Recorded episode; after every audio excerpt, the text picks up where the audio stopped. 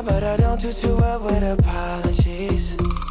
I hope I don't run out of time, cause someone call a referee.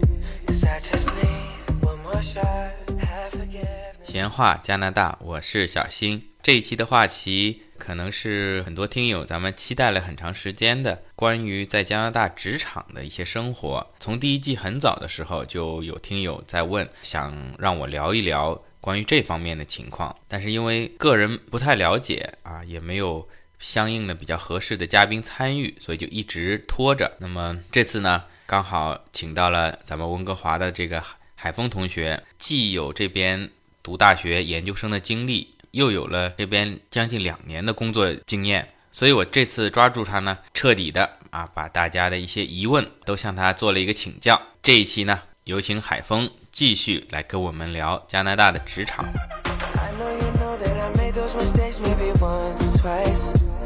And by once or twice, I mean maybe a couple of hundred times. So let me, oh, let me redeem or redeem on myself tonight. Cause I just need one more shot, second chances. Yeah. Is it too late now to say sorry?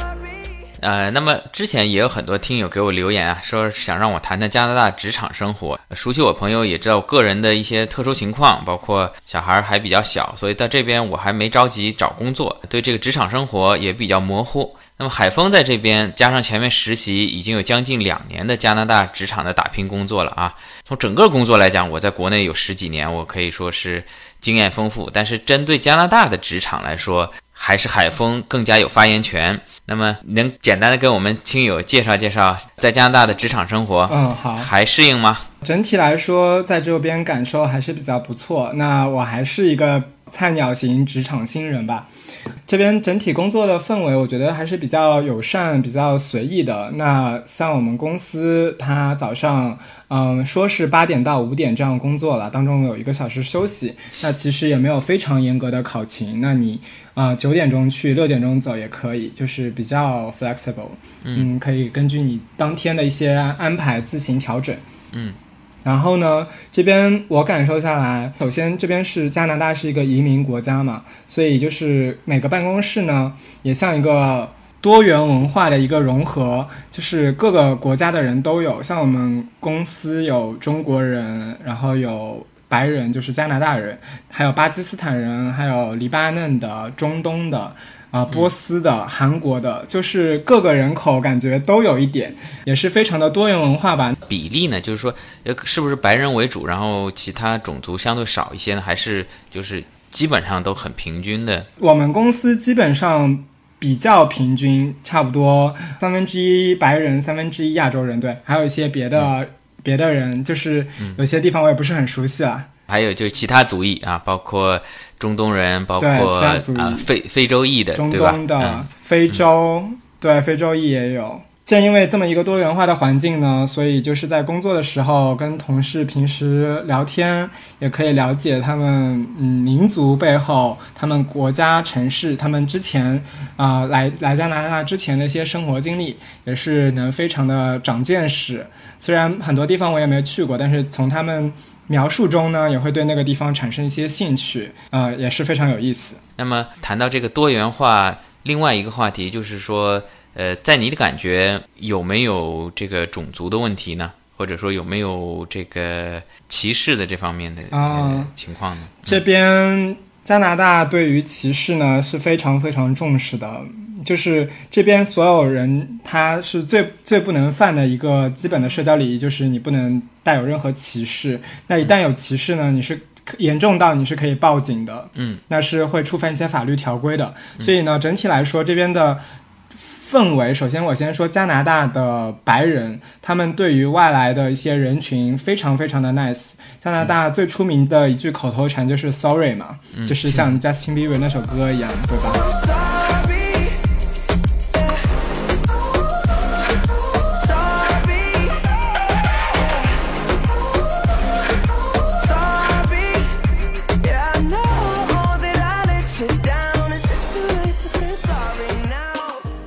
他这边无论你是撞了他还是他撞了你，他第一个反应就是 sorry，就是导致我现在不管做什么事情，第一反应也先是说 sorry。那我觉得这个就是一个加拿大就是传统。呃，在根里边对人比较友善的一个点，还有我对加拿大的一个印象就是这边的公交车，你下车的时候都会对那个司机说一声 thank you，嗯，就是如果你在后门非常远，也会扯着嗓子对他吼一句。那刚来的时候不太适应，现在也会慢慢对他对司机说一下。那这都是潜移默化对我的一些影响。在我这边上车的时候会跟驾驶员说你好，但是下车的时候我们不会从后门再喊一声。那么看来还是温哥华的人更加 nice。嗯，这边整体氛围，啊，我。至今，我个人和我身边的朋友都没有遇到过一些种族歧视的问题，啊，所以我觉得这边的整体氛围还是对各个族裔都非常的包容，非常友好。那我同学也在班级里跟我们说过，他非常感谢，嗯，各个民族能来到加拿大，因为正是有这些民族，加拿大才可以发展起来，才会有更多更多的新鲜血液来建设这个国家和城市。那我也是听着也是非常的。感动吧，觉得他们本地人能有这么一个眼光和包容的心态来看待啊外来民族，那也是非常令人喜悦和高兴。对，其实另外一个角度，谁是本地人？他们也是外来人，本地人是原来的印第安原住民，对吧？可能也是因为加拿大移民的比例相当高，相比美国，美国还是一个。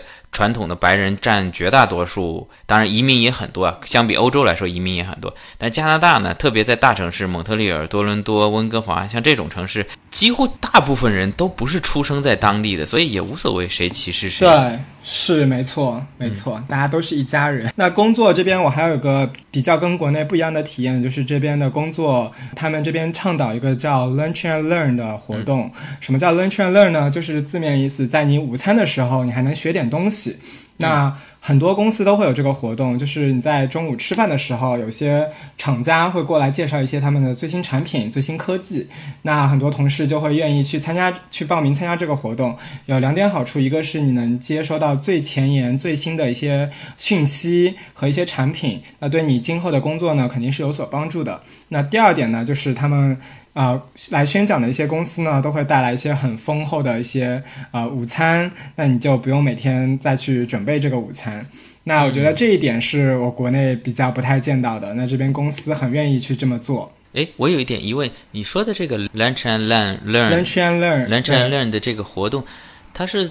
它地点是在哪里呢？你是平常像你平常带饭的话，是中午是在公司吃呢，还是说整个写字楼里专门有一个区域供你们进行这种午餐的活动呢？啊，lunch and learn 一般都是啊外面的厂商或者外面的一些商家来公司里边做的，所以我们一般在公司内部的会议室去做这么一个 lunch and learn，他们会在上面做 presentation，那我们下面就会听。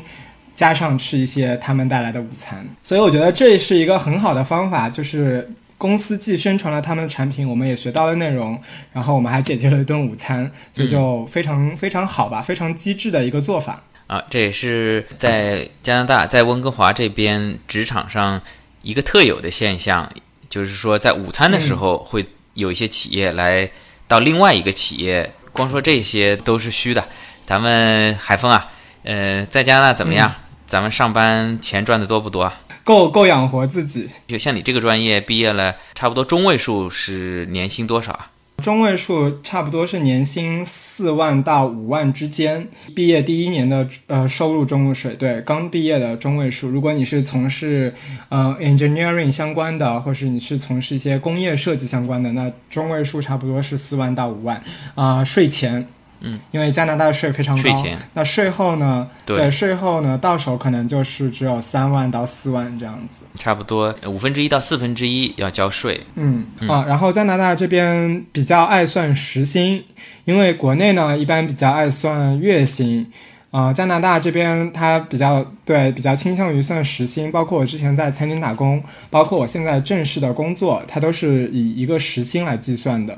那时薪的中位数呢？啊，在温哥华的中位数就是整体所有行业的中位数的时薪是二十二块，这是整体整个温哥华的一个平，就是也不不能说平均收入，只能说是中等偏上的一个收入的话是二十二块，是一个标准值。那毕业第一年呢，差不多工程行呃工程类的行业能拿到二十块钱左右时薪，还是非常不错的一个薪水。然后还有就是这边对留学生有一个好处，就是因为你在大学你是要交学费的，那这个学费呢是可以用来抵税的，这点呢是非常具有吸引力。那具体的抵税额度呢，基本上是你所有大学的学费。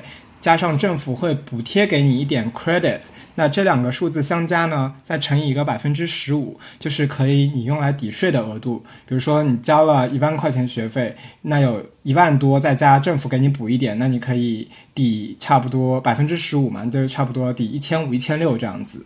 也就是说，你工作的第一年，比如说你正常算要交一万块钱的税。呃，你就可以少交这一千五、一千六，对吧？对，他就会以退税的形式退给你，那这个是非常爽的。等这个所有的 credit 都退完了呢，你就再也退不了那么多税了，就能只退退一点消费税什么的。那如果通过学费退税呢，你能？每一年你能差不多能退个两三千的样子，一下子那还是非常爽的。嗯嗯，怎么样？第一年已经退到了吧？对我现在已经工作两年了嘛，所以我已经退了两年税了。那我的 credit 马上就要用完了，啊，我再过一年就基本上退不了太多税了。然后很多同学就说一个笑话嘛，在加拿大找工作至少要把学费给赚回来，对吧？就要把学费的税给退完。啊，到时候再想要不要回国。那么说到这个工资，你前面提到了这个时薪，那么这只是平常的正常工作时间，每天八小时的工作。对。那么在加拿大的公司加班多不多？一开始我实习的时候呢，我都没有怎么加过班，那我就以为啊，资本主义一般都是工作八小时之后都是自己的生活了。那当时我还是太天真。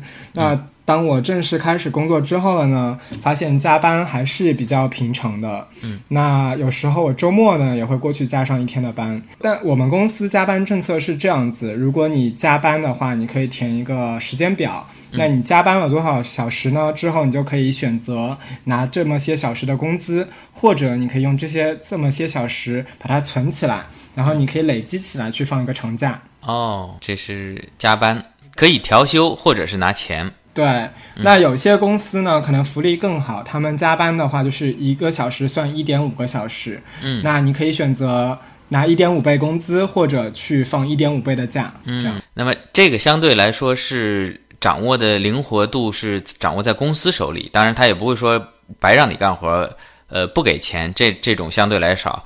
那么在国内的情况，国内呃，至少从书面上啊是。更加优惠。你平常加班呢，晚上加班是必须是一点五倍的工资。那如果是周末、周六、周日呢，是两倍工资。呃，如果是国定假日啊，元旦、国庆节、春节这类的呢，是必须要给三倍的工资的啊。听上去比加拿大的公司好，但是真正呃很多咱们在国内工作的员工能不能拿到，这是另外一回事情了。呃，当然了，作为一个守法的或者说是有良心的企业。呃，付加班工资这是必须的。你前面说了，你想加班就要填一个表，这个加班需要你的呃这个主管批准吗？从流程上来说是需要的，但是因为很多时候因为工程类项目比较急，那一个项目你可能明天就要交一些文件了，那你今天晚上你在等老板批，那这个流程就会走得比较麻烦。嗯，那当时我入职呢是说需要填一个老板的审批文件的，嗯，那但是呢我加班我也是从来没有填过，加班了就加班了，加班了就自己填，那老板也从来没有询问过我到底有没有加班，他们还是。建立在一个互相信任的基础上的，对，不然他也烦嘛。但是，那么加班以后，你通常是什么拿钱吗？啊，我选择放假。如果不加班的话，正常一年有多长的带薪休假？这也要看各个公司福利啊。我的公司是十天。那加拿大大多数的国就是法律规定呢，是每个公司至少有十天的带薪休假的，这个是最基本的。那我有朋友的公司是十五天，那也有就是每个公司的规定也不太一样，对，要看自己公各自己公司的福利。那还有一个就是病假，病假我们公司也是十天。就是你可以在一年中请十天的病假，然后还有就是你自己存的时间可以用来放假，那这个也算一个带薪假。嗯，还有就是一些国定假了，国定假基本上加拿大就是每个月有一天这样子。嗯，那么应该说正常的带薪休假就是十天啊，当然病假了，咱们也不希望去用到它。对，但是你可以用病假去做一些检查或者洗牙，这边都可以用到哦，对对对对，就短的病假也不需要提供什么医生证明之类的，不像哦不需要。国内有些你说请病假，请个半天，你可以打个招呼就行。一天以上的病假需要医生开病假单啊。嗯，你这个就是不太需要，这边、嗯这边也是一个互相信任的，只要你说你生病了，一般老板都直接批，都不需要医生证明。嗯，那海峰啊，就是前面我们谈到两个话题，一个是加班，一个是假期。理论上这个都需要你的主管去审批，对吧？因为呃，大家讲究 teamwork，你虽然一年有十天的带薪休假，但是如果刚好有一个很急的活儿，你也不可能说放下整个 team 说我要休假，我要回中国了。具体你这天能不能休，还是要你的主管进行审批的，对吧？包括加不加班，理论上也要他 approve。对，那么你觉得怎么样？你跟你的这个 boss 呃相处的怎么样？他对于你这些合理的加班跟休假的请求，他都会很顺利的给你通过吗？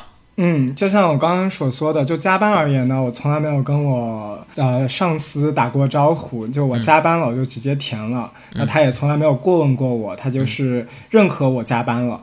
那从休假来说呢，我一般会提前，如果我要休一个长假，比如说一周及以上的，我会提前一个月跟他说，那基本上他都会同意。然后如果我是请一些比较急的短假呢，那提前一周左右啊、他也是觉得没有问题。所以我觉得这边的整个我和上司的关系还是比较随意自然的，就是有事儿说事儿。那他觉得没有问题就没有问题，就不会有些复杂的流程在里边。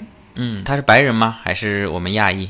是我直系的一个老板是黎巴嫩的一个中东的一个、哦呃男子，对，一个非常有意思也非常 nice 的一个三十岁左右的男子，嗯、还是比较好玩儿，平时也会跟我们开开玩笑。这是你直接的你的主管，再上面一层呢？这样子说的话，我们应该是说我上面有一个带我的同事吧，因为他也不能算主管，因为我们都是一个 team 的，但是他是负责负责我们整个 team 里边一些统筹工作的，和、呃、他也做的比较久了。那他可能跟我们年龄相近，他应该在三十岁不到的样子。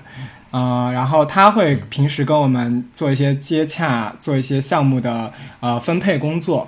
那再上面一层就是我刚刚说的我的黎巴嫩的老板，那他就会审批一下我具体假期通不通过，那他就是我最上面的上司了。你前面说的那个其实还是你的，应该说是你的同事，只不过是更 senior 一点的，因为他会组织你们工作，但是无论是假期啊什么，他是没有批的权利的。这个黎巴嫩主管他的上级呢？他没有上级，他就是最大的老板了。哦，他已经是你们公司最大的老板了。对我们公司有五个 partner，那每个 partner 呢、会领导一个 team，、那每个 team 呢下面还会有个小小主管吧，就是一个比较 senior 的人，他们 senior 呢就会带领我们这些 junior 去做一些项目。啊你感觉呃，在加拿大公司有办公室政治吗？个人在国内没有经历过办公室政治，但是从加拿大整体的工作氛围来说，我就觉得还是比较简单。那工作和生活呢，还是分得比较开。像我如果下班了之后，啊、我可以不回邮件。当然，如果我看到一些紧急的，我还会回一下。但是如果你不回呢，老板也不会说你什么。那下班了就是下班了，那时间就是你自己的，可以自由分配。那工作的时候呢，老板也不会因为你没有回邮件来跟你所谓的穿小鞋吧。那还是有事说事儿，那一码事就归一码事，工作你就尽量做好自己该做的。那下班的时间你就好好享受生活。那我觉得这点是我在加拿大工作两年的感受。嗯，相对来说，嗯，呃，在加拿大的生活还是比较简单啊。比较简单。对，嗯，好的。最近咱们国家这个乒乓球队出了这个事情，你有了解吗？啊、我知道，就是两位主将嗯的事情。啊、对我有关注微博。嗯然后他们下面的这些运动员也好，小的教练员也好啊，呃，就出现了这么一个罢赛的事情，你对这个事情怎么看？哎，这个事情怎么说呢？我这么问吧，就说如果你是下面的这个运动员，包括张继科啊，或者是许昕啊，呃，你会这么做吗？就挺你的老板？呃，如果如果我看到了事情的真相，我觉得我的老板是对的，那我会挺他。嗯嗯，好的，咱们呃，海峰还是一位非常的这个耿直 boy。好，那么呃，谢谢你跟我们做这个分享，嗯，也祝你后面的工作移民一切顺利。感谢你无私的分享，感谢小新和《闲话加拿大》这个节目。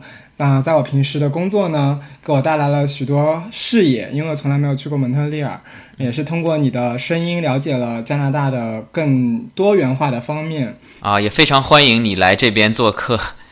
当然，当然，一定会去找你玩。然后也非常感谢，就是听众朋友们对《闲话加拿大》的支持，给小新打个广告，非常棒的节目。嗯，谢谢谢谢。希望听众朋友们听完这个这一两期吧，温哥华的，虽然我讲的不太好啊啊，非常好，非常好。你第一期我已经放上去了，这个听友好评如潮。嗯，呃，咱们再说一下，咱们这个海峰啊，是一位呃那个帅哥啊。咱们这这期节目如果点赞超过一百的话，咱们我就爆照片啊！好好好，如果点赞超过一百，给给小新就是版权让他爆张照啊！然后还有就想说，希望大家听完这两期节目呢，能对温哥华有一个嗯好的印象，然后如果有机会也能来温哥华这个城市玩一玩。好，谢谢。Take every single piece of the blame if you want me to.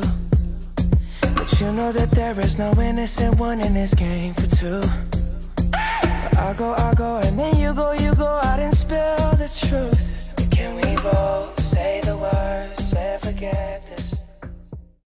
好的，那么关于加拿大职场生活的情况，今天呢，咱们就简单的介绍到这里。最后也顺便提了一下之前的一个热点，就是这个咱们国家乒乓球队出的这个事情。个人呢也有一些感想，就不把它放在跟海峰的对谈里面了，放在最后，因为万一被和谐了呢，到时候比较方便剪，可以把最后一段剪掉就就成了。之前相关的网上的微博帖子也很快就被删掉了啊！现在可能因为已经不是一个热点了嘛啊，咱们就聊一聊啊。首先从我个人来讲呢，前面节目也讲过，那孔令辉、刘国梁都是我少年时候的偶像，个人没有什么是非观念啊，就是表示支持他们两个。当然了，作为这个咱们局外人啊，或者是。吃瓜群众啊是可以快意恩仇的，但是对于咱们乒乓球队的这些球员啊、这些教练来讲，我对于他们用退赛的形式来支持自己的老领导啊、支持自己的主教练的这种方式，我个人呢是持保留态度的，也仅仅是凭职场上的一些经验啊来类比，仅仅是我个人的一些看法。大家无论是职场新人也好啊，或者是身边也碰到这种。情况的朋友们也好，仅做一个参考吧。首先，我对这些球员跟教练们的行为我是不认同的，有这么三点原因啊。可能前两点比较鸡汤了啊，关键是第三点啊。首先，第一个啊，作为球员来讲，咱们说一些冠冕堂皇的来说，在中国这种举国体制之下，乒乓球运动员的培养是国家出钱的，那国家呢也是从人民身上收税的，不能仅仅因为个人的啊教练。关系好，或者对朋友、对师傅的情谊，而影响对国家的这个报效，对国家、对人民啊，这才是大忠。对朋友应该说是义，因为个人的一些原因影响了国家的利益，这是第一点。第一点啊，比较冠冕堂皇啊，比较政治正确，肯定有很多的咱们特别年轻一点的听友肯定是要撇嘴了。那咱说第二点，第二点呢啊，由国家的大再到个人的小，那么我相信无论每一个球员。每一个教练，他身后都不仅仅是他一个人，而是有一个家庭啊，可以说是上有老下有小，中间可能有他的妻子、丈夫这一类的。那么，如果因为这种冲动的行为影响到了自己的前途，很现实的啊，如果被停赛啊，失去了比赛的收入，那么如果是赞助商觉得你这个球员还不成熟啊，不稳定。取消了这些广告的合同，那直接就影响到球员个人的收入，影响到了这一个家庭的安定团结。那我相信这种冲动的行为也是不理智的。前两点比较鸡汤了啊，从国家的大到个人家庭的小。如果说这位球员他说我从小全是自己练，也没有拿你国家一分钱啊，而且我就是一个孤儿，没有任何人需要我照顾，从小就是被主教练收养的啊，我就是要报恩啊，我就是要力挺。那么第三点我要说的就是这种做法，它的直接效果其实是相反的。如果说本来咱们刘国梁教练还有希望。重返国家队执教的话，给他们这么一闹，反而是以后再也没有机会回到国家队了。说句不好听的，这些球员啊，坑爹的，坑教练。为什么这么讲呢？咱们中国啊，毕竟是一个人情社会，经过几千年的发展啊，你说厚黑也好啊，什么也好，形成了这套体系。比如说，作为体育总局的领导啊，他可以安排刘国梁做教练，也可以安排另外一个人做教练。那前提是什么呢？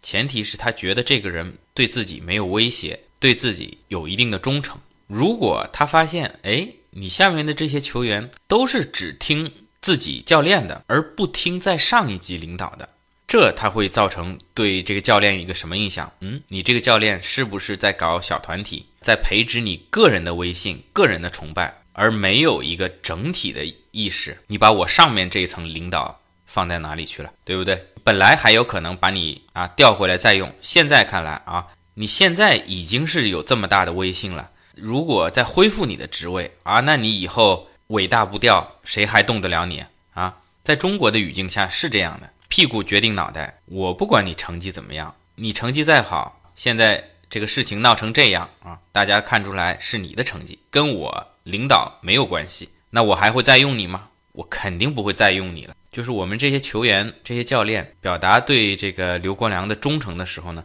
怎么样选择一个有技巧的方式？我觉得这个是很关键的。咱们历史上不是没有出现过这一类的悲剧，对吧？从这个比如汉朝的这个周亚夫，当年这个汉景帝也是到他军营里，哎，下面的守门的兵士看到皇帝来也不开门，一定要听这个周将军的啊，军令如山。再到咱们。清朝的年羹尧，年大将军也是，咱们看雍正王朝里面看到他手下的大将见了皇帝，皇帝说：“哦，天气热，可以把盔甲脱掉。”啊，几位将领没有人敢动，一定要年羹尧年大将军发话，那才敢脱衣服。这表面上啊是说，哎，军令如山，但是在作为一个皇帝的眼里，他是怎么看的？这些人我指挥不动啊，啊，全是只听你的，不听我的。那么你现在是对我忠诚的。有一天你要反对我的时候，你下面的这些人也同样是听你的，不听我的，那怎么办？我只能把你拿掉啊！所以历史上后来这两位大将的结局也都不是很好，对吧？那么类比回来，回到咱们这个乒乓球队啊，你下面这些球员、教练只听你的啊！我国家说想换个教练调整一下都不肯，我宁可成绩不要了，我也不可能。哪天你你这个教练如果说啊，我们一起移民到加拿大了，整个乒乓球队不全归了加拿大吗？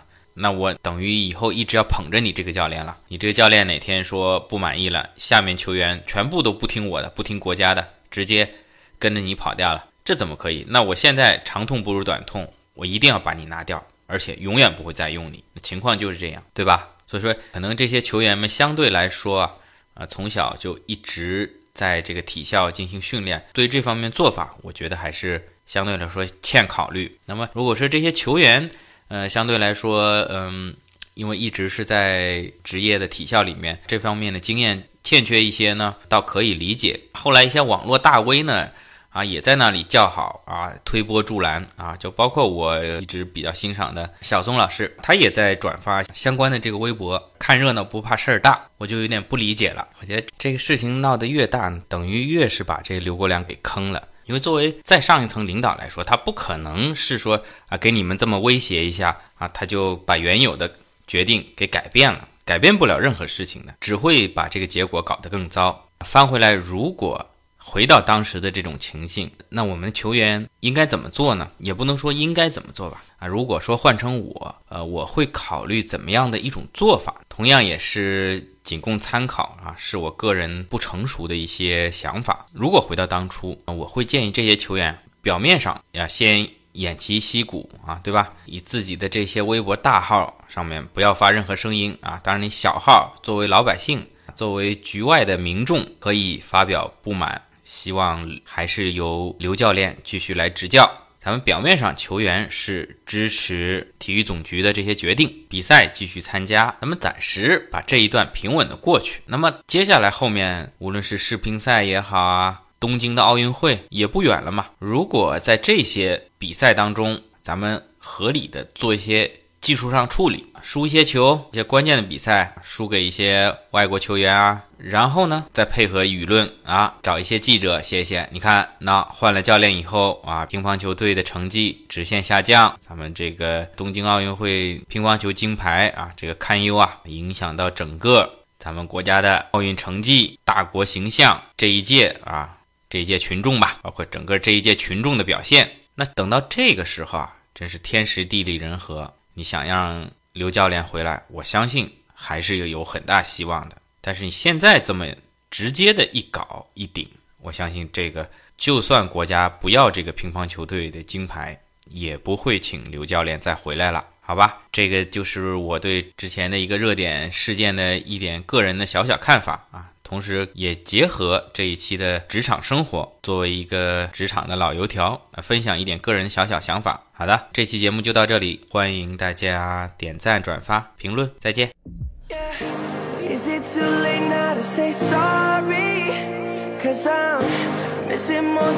to get